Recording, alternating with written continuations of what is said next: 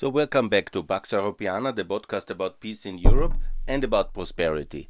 Here is now the um, discussion in the section of European Austria.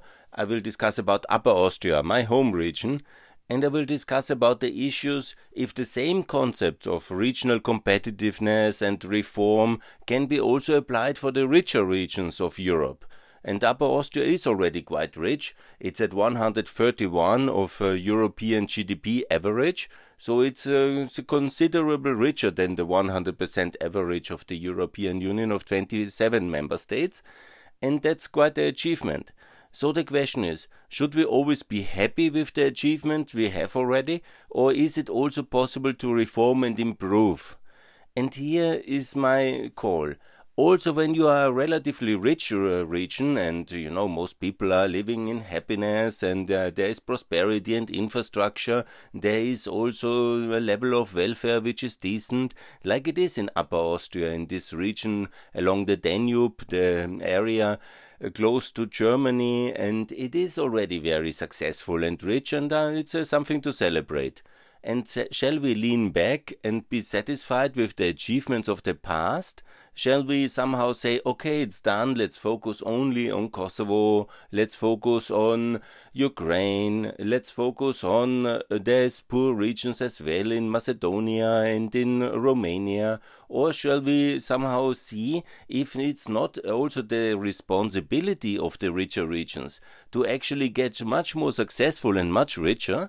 Obviously on a different level, but when they would be also much more competitive, competing with China, with America, with the other parts of the world, and then this kind of uh, progress would also lift the poorer regions out of uh, their uh, poverty, and it would help everybody. If a rich region gets richer, then obviously the poorer region can deliver goods there, people can uh, choose their destination to work there, migration can happen, and the richer ones, the more successful regions, can lift the other regions out of poverty.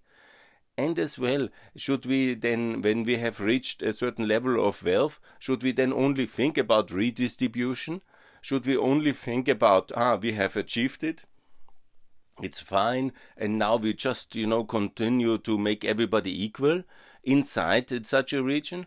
Or should we not uh, say that these regions have a very specific responsibility for, for example, innovation, for achieving uh, scientific breakthroughs, uh, like, for example, now this region of Rhineland um, uh, Palatin in Western Germany, which has uh, this innovation cluster for biotechnology, and then uh, they contributed with this biotech in this crisis for the whole world. Is that, is that not the responsibility of the richer regions? Because you cannot expect uh, from uh, Ukraine, Moldova, Kosovo uh, to deliver first class, top level worldwide research in such things and innovate the products like uh, Apple computers or or BioNTech uh, vaccines. No, it must be the very successful regions who do that because they have these unique uh, opportunities of mixing world class talent with top level access to finance, with global uh, networks of competence, logistics, supplies to deliver this kind of amazing feasts of technology. So that's really very important. And then should we not measure the relatively good regions with one of the best regions? And that's my call now.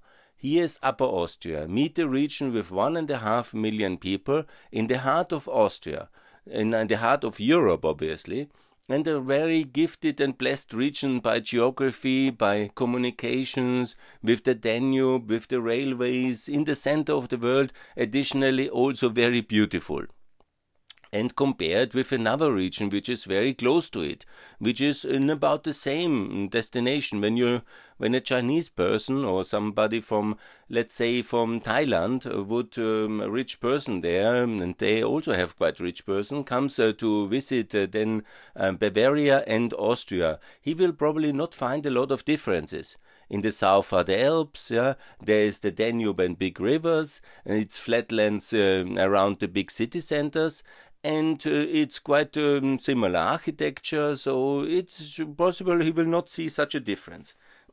but if you now compare, for example, Upper Austria, this rich part with 31, with the region of Ober, Oberbayern, that's Upper Bavaria.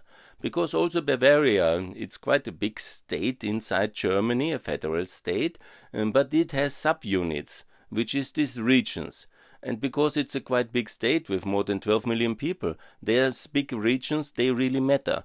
And I have decided the richer region, the region around Bavaria going to the south, it's about a bit bigger than Upper Austria. It's called Upper Bavaria. So it's some logic to co compare Upper Austria with Upper Bavaria. And it's also some logic to see how successful are these both regions. Upper Austria, I told you already, is 130, 130 on the Eurostat uh, regional yearbook for GDP per uh, purchasing power. That's a very good comparison the um, EU is very much about all um, regions giving opportunity. So they measure all the regions. It's a so-called NUTS agreement. It's a statistical agreement of the Eurostat. That's the European Statistical Agency. You can easily check it. It's very consumer friendly on the uh, regional yearbook and that's the publication. It has also a very nice uh, viewer uh, where you can compare all the um, regions of Europe with the um, prosperity and all the statistical data you want. So it's a wonderful tool for anybody to see. It's called a Regional Yearbook comparing all the regions for all the socio-economic uh, data you want. And then you find out Oberbayern is a bit bigger, it's true, it's also a bit richer it's at 179. So instead of 130, it's at close to 180%. Yeah, so it's considerably richer this region, and it's very close. It's not the exact neighboring region. That's um, just um, you know you have to go to Munich, and it's the southern Bavaria more or less, south of Munich, including that big amazing center Munich, and it's 180 to 130 roughly and in the positions in Europe. It's 180% of the European prosperity. We are just, uh, so I'm from Upper Austria, we are just at 130. It's quite significant difference for somebody which is so close and so similar. And you know, you cannot objectively make a big difference between also the people look quite similar. If you go to upper bavaria and upper austria you look at the people you look at the geography at the rivers you know. There's not a big um, um, historic or ge uh, geological reason or population reason why this should be so different but it is because of different policies and i will discuss about them so now let's uh, measure also economically. Upper Austria is at a GDP per person of about 40,000. It's 39.500. So that's 40,000 euros per uh, inhabitants is the GDP in that region. And Upper Bavaria is at 54. So 40,000 to 54. It's quite significant. And so I ask myself always, why can we in Upper Austria not be as rich as um, Upper Bavaria? What is exactly the reason? Is it the national policy in Berlin and Vienna? Is it, of course, it makes a big difference, the tax policy. But Germany also has a very high tax policy. Austria actually has a lower corporation tax. Austria has about the same uh, income tax. So that cannot be the difference.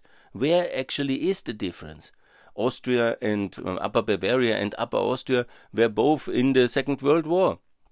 On the guilty side, they have been both significantly destroyed, and they were both then uh, liberated by the Americans, actually, by General Patton. Thanks a lot for that. And then they were rebuilt under American tutelage. So we cannot blame the Soviet uh, occupation of Western, of Eastern Austria for that, or of Eastern Germany. No, they were part. Obviously, then uh, there is a difference because uh, then um, Western uh, Germany was integrated in NATO and EU early, and Upper Austria, as part of Austria, had to wait until 95. That's one big difference, yes. But there's other differences I will discuss as well, and it's connected to the policy and to the integration and to innovation. But let's also discuss about some other regions because it's kind of striking that, for example, the region of Bucharest, the capital of Romania, is today already at 160 huh, of uh, GDP uh, purchasing power. That's more than Upper Austria, by the way. So Bucharest region is already richer than Upper Austria. and in all terms. Bratislava is similar at 162. Bratislava, the capital of Slovakia. Budapest yeah, is at 151. It's the um, capital of uh, Hungary, obviously.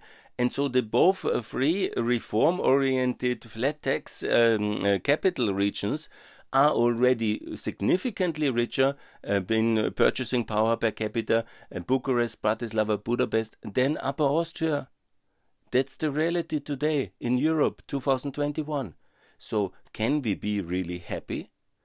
I don't think so. Should we do more? Should we be more innovative, more technology oriented, invest more in infrastructure? I think yes.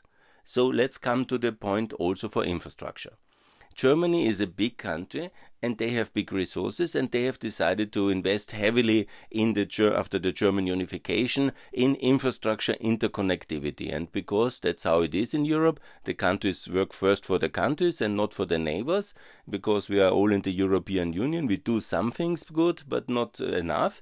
And then let's uh, compare, for example, the train travel times from Munich, the capital of uh, Bavaria, in Upper Bavaria, actually part of that region, to go to Berlin, to the capital.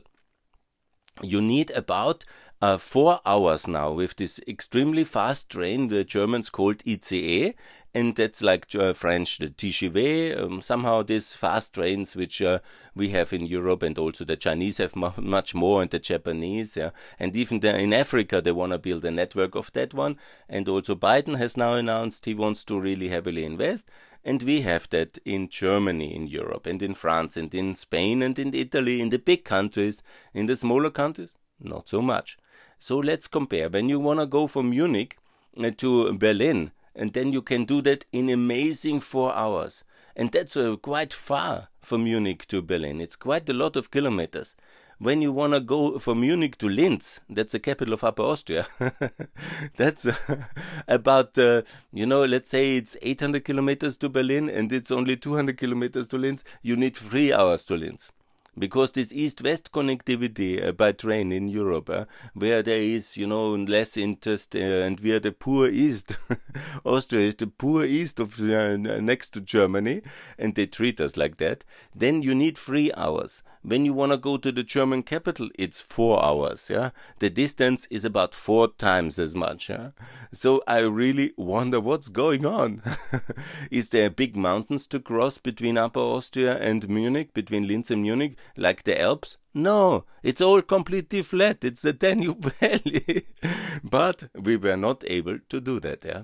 Whereas when you go north to Berlin, then you have these amazing mountains of Thuringia to cross, which was no problem for the Germans. They have the money, they have the technology, they did it, and they cross now in four hours. They can reach Berlin from Munich, and in three hours you can reach Linz.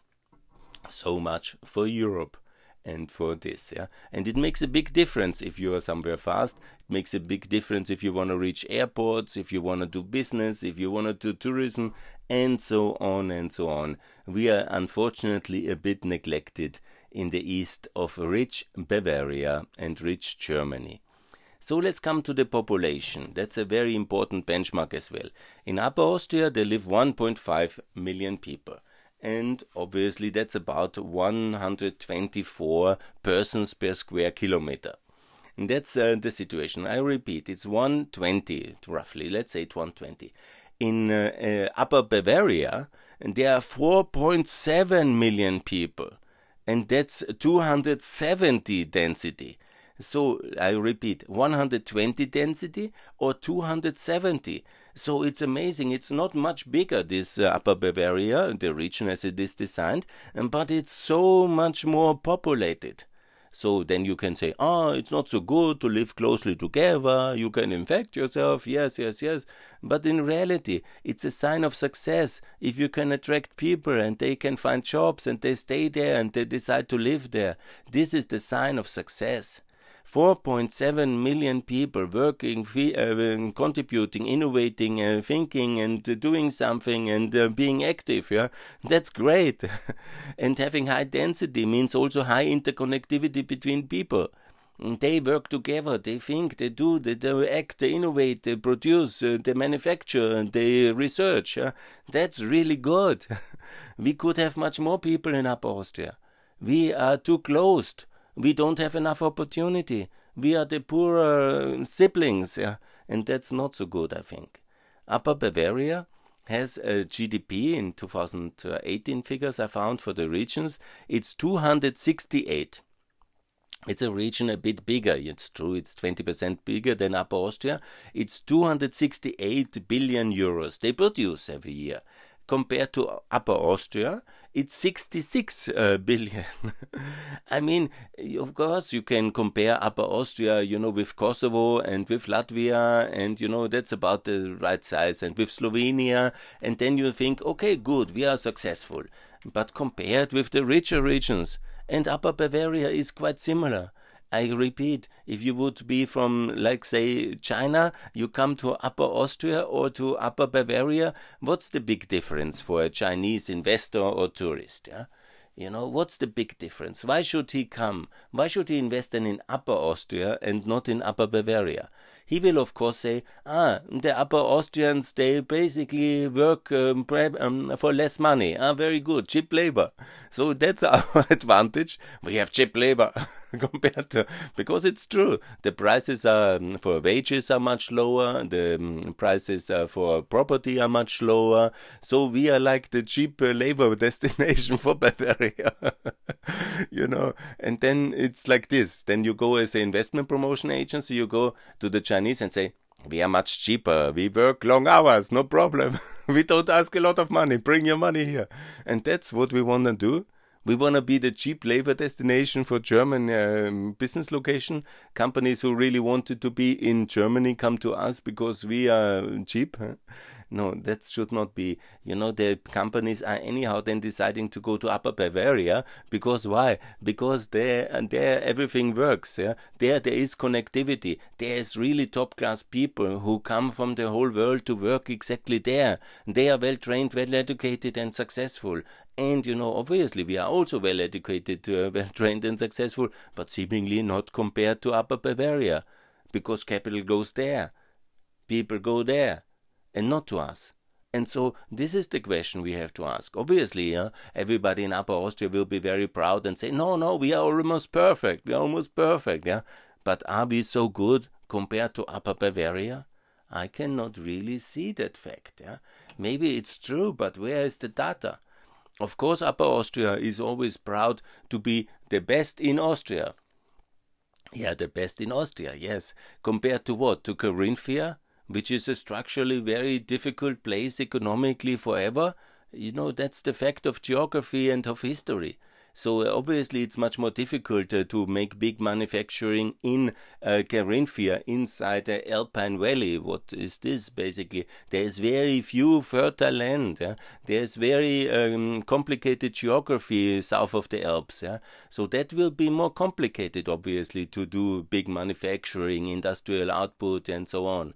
But in Upper Austria, it's blessed by the gods uh, for the perfect location, for the wonderful river, for the beautiful scenery, and also for beautiful land. Uh, really fertile and nice. And the logistics is quite, it's almost in Germany. You know, the motorways are good. Ah, by the way, are the motorways so good? Let's discuss. Yeah? We have two motorways to Bavaria. That's in Germany called the A3. And that's the diagonal highway. That's basically what famously was before called the Gastarbeiterroute, the, from Turkey to Yugoslavia via Austria, going to Germany to the really rich parts of Europe, in Netherlands and in the Rhine Valley and in Bavaria. By the way, Bavaria was not so rich after the war. It was more agricultural and poor. It was policy and innovation and leadership uh, of the CSU, which has really then transformed Bavaria in the last 50 years in this industrial high tech innovation hub it is today. And that's the big difference uh, to us. Uh. So there was a strong focus on small and medium enterprises in Bavaria. But this is basically the A3 I want to describe it. It's also in Austria, it's called the Pyhrn Autobahn because that's the part of the Alps it crosses. To this day, not fully with two lanes and two tunnels. Yeah? While in the Balkans, we always built two tunnels already for the highways, we have still considerable parts of that highway which is not fully tunneled uh, with two lane tunnels on both sides. Uh, so we are not so good We are not so good. It took actually just 10 years, 15 years ago, I think, to break the, the first uh, tunnel and to, to build that highway. So we are not so good on that one. Yeah? And this highway, by the way, is very, very um, densely um, driven, and it's uh, really a lot of use because it's the main arteria when you go from Turkey to the rich of uh, lands of Germany and a lot of people have to do it. The tourists uh, the guest workers still today the migrant labor everybody has to go. The economy the trucks you know this is the main highway. When you want to reach frankfurt when you want to reach cologne when you want to reach all this dortmund and düsseldorf the rich parts of the world yeah? This is the ruhr valley. If you want to go to this part see uh, the density of highways there. You want to go there? Do you want to work there? You want to succeed there? This is the place of hope and prosperity. And you cannot go because the highway is blocked. and, you know, also we have always some border police uh, recently. Since five years, they're putting the border police because of migration and because of other scandalous things uh, they do and block uh, the, this area of prosperity. That's another shameful thing. But that's the mo most important highway. Very much below the necessity of capacity, under uh, for a different time, and really needs to be invested. But of course, Germany and in Europe, this is how it is. We invest in uh, the um, highways in the centers of the cities and in the countries, but all these cross border connections are significantly underinvested. And this should change the A3 must be built in a three lane highway also in Austria and the tunnels must be completed and there must be much much more capacity for trucks and for uh, cars on this uh, most important European uh, highway uh, connecting uh, Turkey, the Balkans and uh, Austria, Germany, the Netherlands. Yeah. Then the second one, which is also quite atrocious situation, and I've been so often in um, in in uh, traffic jams there, is the um, old uh, A1 in Austria. It's uh, called the A8. That means from Salzburg or from Vienna first. That's the east-west. Yeah? East-west through Austria. It's now well developed, mostly in Austria, but uh, then obviously in Upper Austria they never had the courage to build three lanes because it's uh, along the lakes and then in Salzburg it's decently again, and then it goes in the complete underinvested area towards um, the um, the big highways uh, towards uh, Germany. And that's also complicated along the Chiemsee. Nevertheless, this is always a gigantic traffic jam. this is really below standards of what you would expect from some of the most richest regions to be connected. It's outrageous. It's getting better when it hits Munich to the south because Munich, of course, very interested to have good connection to Italy and that's uh, basically then decent from then on. And when you come closer to Munich and around Munich, especially the ring road we have, this is top class world standard three lanes around Munich in beautiful, amazing standards, very much appropriate for such a rich capital. And we, the, the poor siblings, can just applaud and uh, congratulate and stand while the rich Munich is having everything. We are just the poor siblings. Yeah? So then we come to the other scandal, which, um, because these are two things the Germans did wrong. The Germans didn't invest really significantly to connect the Austrian border highways, and that's outrageous. Yeah? They are to blame for that. But the Austrians are to blame for other things, yeah? because the Bavarians have called since years, since decades, to build a central highway uh, connecting Linz and Munich directly from geography, you have Salzburg Highway in the south, from Munich to Salzburg in a very bad shape. I already described it. And then you have this Nuremberg Linz highway. That's the most important. The Germans have neglected it. But then the Bavarians had this wonderful idea to build a central highway going from Munich in the direct um, eastern way towards uh, Linz, Wels, uh, first Wels, then Linz, and then connecting to the highways basically in uh, Wels. Yeah, that's a very important industrial hub in the in the center of Upper Austria. That's called in Germany the A94, and in Germany and in Austria it should connect then uh, eastwards in the city of Ried or Ried im Innkreis it's called. No matter. The Austrians said it's too much traffic, we don't like it, so we better. Uh, then the Bavarians uh, built, um, neglected that highway as well because there was no connect to Austria, and then they decided to build it up to Passau along the Inn River. That's the river dividing Austria and uh, Germany. And so this A94, this would be wonderful to build it very big and very decent. Traffic is good you know, the idea that we shouldn't have traffic because we have to save the Innviertel, that's outrageous, nonsensical. Yeah, I can really get angry on that one.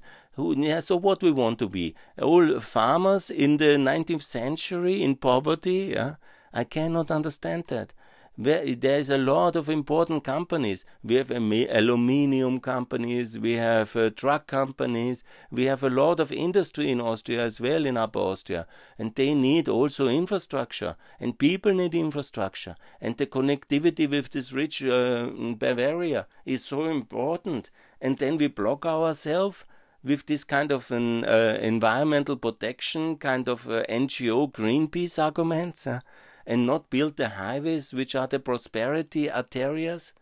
Look at the parts of uh, Upper Austria along the relatively new highway in this in the north the one connecting to Nuremberg, to Passau. That was really unbelievable how suddenly prosperity everywhere, small and medium manufacturing hub, because obviously a lot of uh, German companies went then to the cheaper Upper Austria, and then uh, prosperity has developed in the relatively poor uh, parts of uh, Innviertel. And that is the way. That must be the future. Not this kind of natural reserves. Uh, you know, that's also important protect the nature where it's necessary and do that decently, but not on blocking highways. No, that's outrageous. We definitely need to build this highway connecting directly uh, the central um, the, from Munich, from the airport. That's so important. Our airport in Upper Austria is anyhow not used because of the same blockade policy. And here we come to the facts. Yeah, why is there such a difference? Why Bavaria is booming so much and Upper Austria is just a secondary region behind? Yeah? While we always claim to be the country of SMEs, of manufacturing, yes, compared to Carinthia and Burgenland, yes, obviously, but Upper Austria cannot be compared with uh, these relatively structural poor regions of other parts of Austria while I really love Burgenland and Carinthia and Tyrol, uh, you know, they are, but they are very different geographically and history. There is almost no agricultural land. There is a lot of logistical uh, challenges, and historically they have been much, much poorer. Upper Austria was always a decent uh, location and a decent industrial and agricultural hub for manufacturing. And compared to the real comparison to Upper Bavaria, Upper Austria is relatively poor and it's not performing. And why? Because the airport is not really used because the people think it's too loud, and the politics without any leadership and without any courage, without any vision. It says, yes, it's too loud, let's close it in the night, let's not use it a lot. You know, it's good to have an airport because then we tick the box to have an airport, but let's not use it. We better can fly to Vienna or to Munich, or we stay at home because staying at home is always the best way for prosperity. Then you are safe. Yes. Or on the highway, we obviously did it like this. The existing highway we built as it was necessary, then we limited the speed. I'm very much in favor of speed limits, by the way, it's good for safety. But, you know, then we didn't really build it connected to Bavaria very well and we waited a long time because we had to save money to build the tunnels to the Alps. And then we are in this way where we have anyhow what we need. And when there is a lot of traffic, yes, we should forbid uh, the driving. It's too much traffic. Yeah? Okay, good. Yeah? But that we need more infrastructure in Upper Austria. Everybody is blocking. We are now building uh, this new bridge over the Danube. That's another big topic. But we are just having uh, one renovated and one new bridge. It took 50 years to get this bridge done. And I'm claiming the Bulgarians and Romanians for not doing the bridges in the Danube, and also the Serbs and the Romanians are late whenever Upper Austria, which is very much at the Danube, huh? And our Danube is uh, the part we have in is different than Lower Austria, which mainly has uh, very mountainous parts and very complicated. And there is a lot of uh, very difficult uh, areas, especially up to Vienna. And in Upper Austria, it is easy to build the bridges, and we have two little bridges. We need two more bridges in Upper Austria to cross at uh, Eferding. It must be a motorway bridge, and also below uh, Linz at Mauthausen must be also um, uh, before Mauthausen. It must be also um, at Enns, basically. There must be a real motorway ring. I have already talked so much about the necessity to build, first of all, the highway completely to the Czech Republic, to connect to the traditional rich areas of uh, Bohemia, which were the reason why Upper Austria had one of the first railways, even before railways were really with steam. In Upper Austria, we had already a railway, the so called Salt railway with horses, to Bavaria, uh, to uh, Bohemia, because this north south uh, was so attractive and there was this industry in the north. and then we connected. And today we have no finished highway. Only at Freistadt it's stopping, and then 20, 30 kilometers are missing to the border, and much is missing in the Czech Republic. And we are in European Union. And the second highway I already talked, it's from Munich going east directly into Ried and then north to Eferding and towards Bad Leonfelden, connecting in Freistadt with the main north-south highway, and then going to Lower Austria and making this uh, region also richer and giving it better access. I mean, we are not a natural reserve, yeah? living in reservat. Yeah? This is uh, really we need to connect we need people need mobility. Need, people need an airport, and the SMEs need a highway, and people need a highway and uh, you know that saves life that makes everybody richer and that is uh, built in a decent european way. It's not true that the highways destroy prosperity they bring prosperity. And they're also much better for the environment than every other form of connectivity because there you can drive efficiently. And yes, I have made the case already. Let's really swap to electromobility. Uh, that's very good. Let's cancel all um, uh, diesel cars uh, by 2030. I made the case already in public media and the press, uh, and I'm very much for the energy transition away from Russian gas and Russian coal.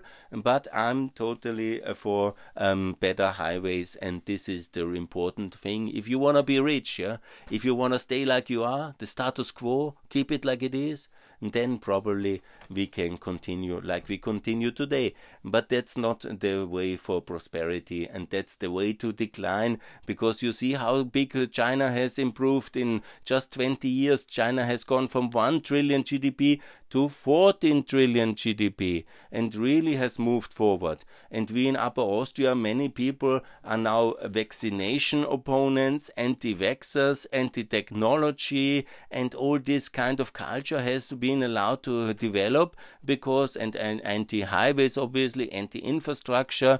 Let's go back to the Celtic times, you know, let's believe in Celtic healing and all these things, and no to infrastructure, highways, railways. Yeah, we are like a secondary region economically because of all this lack of leadership. Nobody talks pro technology, nobody talks pro infrastructure. Everything seems expensive, complicated, and undoable people and then we have this kind of mediocre results.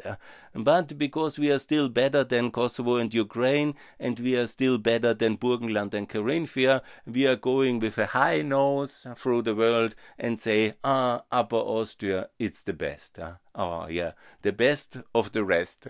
But are we the best compared to China? Are we the best compared to Estonia in digitalization? Are we the best in innovation compared to Upper Bavaria? Are we the best uh, compared to the regions where the real prosperity in Europe is, along the Rhine River? Can the Danube not be as much as a prosperity arteria than the Rhine? is a kind of a natural law. The further to the east you go, the poorer you must be. It's broken by Bratislava. It's broken by Bucharest. It's broken by Buda, uh, by uh, Bucharest and uh, Budapest. I mean, because they are richer than us now. Because they do more competitive policy. They make things better. And this painful truth that others are just copying more successful models and they innovate uh, more and we are then behind because we are stuck in the politics of the past. Yeah? We have never oriented uh, ourselves towards competition and we have done it like it was in the past. It was good. Yes, yes, yes, the good old past. I don't know to which past anybody here is referring, I certainly don't think any past is so good because I know exactly how poor the Upper Austrians were in my youth. I know exactly how the situation was in the 70s and 80s in Austria when we were still not in the European Union, when the Cold War was there. We were at the border with the Czech Republic, and this was obviously the Czechoslovakia socialist. It was very poor in the north of Upper Austria. It was very complicated everywhere, and the prosperity was very low. So any kind of long gone past is definitely was much worse than today. And we could be much better already if we hadn't uh, somehow been a little bit paralyzed politically and uh, have kept everything as it was in order to somehow not have these painful discussions about reforms and changes. And my favorite topic about that is also this big industrial uh, links we have with the ex-Soviet Union, with Ukraine, especially from these uh, uh, industrial legacy um, uh, clusters which we have, which were built uh, as a part of the uh, World War II war machine of Nazi Germany. And then later, in the Soviet Cold War times, uh, the Austrian socialists used these uh, steel and chemical assets to build a lot of links with uh, the Soviet Union and do a, and the communist world. And they did a lot of state-financed infrastructure projects uh, to rebuild steelworks in Zaporozhye in the Soviet times, and so on and so on.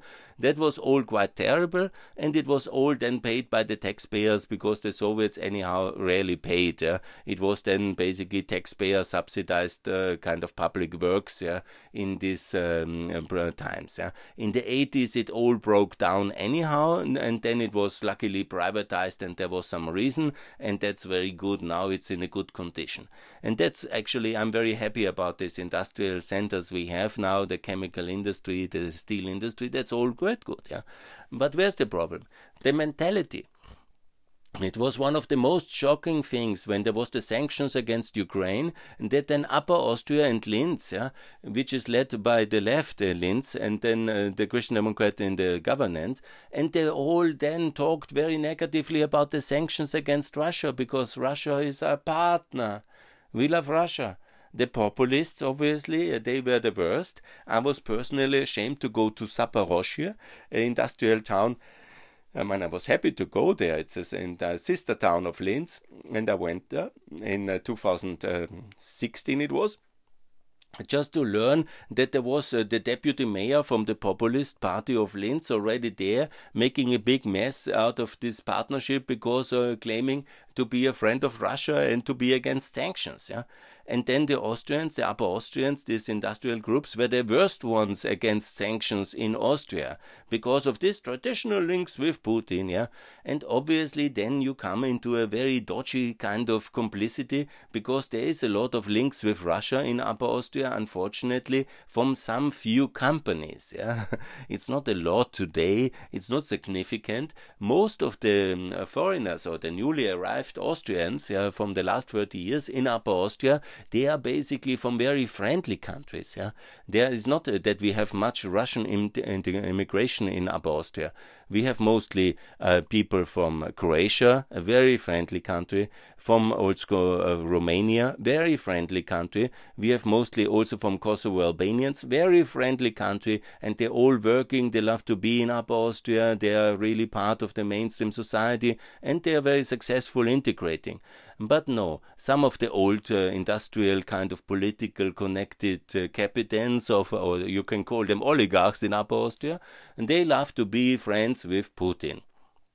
And that is, of course, nefarious, and that's really very bad. And that led all to these very terrible policies of Linz and of Upper Austria against the sanctions, uh, talking negatively about European Ukraine, and then also being very complicated in Austrian politics. And that's, for me, as you know, very unforgivable these people, these were treasonous, yeah, and this is really very evil, yeah, to break European solidarity, call for an end of sanctions, and that's really very bad. Yeah? And that's also this kind of, uh, you know, work with the East, yeah, work with the Russians, yeah, that's good, while there was no good business but the energy. And obviously, this energy only benefited the few connected consultants or whatever they do in these uh, terms around the big uh, OMV, and they were obviously then making their petty business on the costs of everybody and then breaking European solidarity and doing so little for European Ukraine quite um, bad. Whenever it would be such a wonderful opportunity now to engage with Ukraine and to act, and I've written so many letters, let's do more Upper Austria for Ukraine, help it. It can be easily a kind of ring road of rivers, Danube and the Dnieper and the Black Sea, and so much things can be done together to uh, help uh, the uh, Ukrainians now when they are really pro-Western and they are really business. But no, the whole thing was always oligarch to oligarch, state to state, and the idea of SME sector cooperation with Ukraine was not very supported in Upper Austria since 2014, and that's a very big personal disappointment for me. And I'm also thinking that's one of the way why Upper Austria is falling back, because this kind of state industry, state finance, big uh, industry projects are obviously no longer the sign of the time, but somehow nobody told it to the industrial captains and oligarchs of Linz and the Linz heavy industry and finance. Yeah? And that's quite bad. I'm really disappointed on that political term. Additionally, let me not get started on the mismanagement of the public finances of Linz when they have then uh, done this kind of uh, megalomaniac uh, financial transactions, lost uh, several hundreds uh, millions of euros, and then they are in a complete mess and they cannot build the infrastructure then, like metro uh, stations in Linz, which would be so urgently built, needed. They cannot build the Danube bridges, south and east and west of Linz because they have no money, because uh, the thing is they have speculated because they are so smart guys, they have speculated internationally uh, and they lost so much money on during the great financial crisis. Then later in the Ukraine crisis, they I'm sure there's some most of their uh, Soviet uh, style contracts went also sour and uh, so they have really miscalculated their own competence level and also the international outreach is obviously very anti-german very anti-ukrainian but always pro-russian pro-russian pro-russian and that's in the region which was liberated by the Americans in 45. And there's not a single, single uh, monument for General Patton, and that's a very big disappointment as well. So overall, when I look back, I have to say this is not good enough. Upper Austria needs to be better, can be better, should be better economically, politically. It's a bit of a messy situation, and I'm pretty much disappointed. So, my call to do that better build infrastructure, reform in real new technology, and also make sure that technology science is supported by the people. And this must be talked about. This this must be promoted. This must be thought uh, about.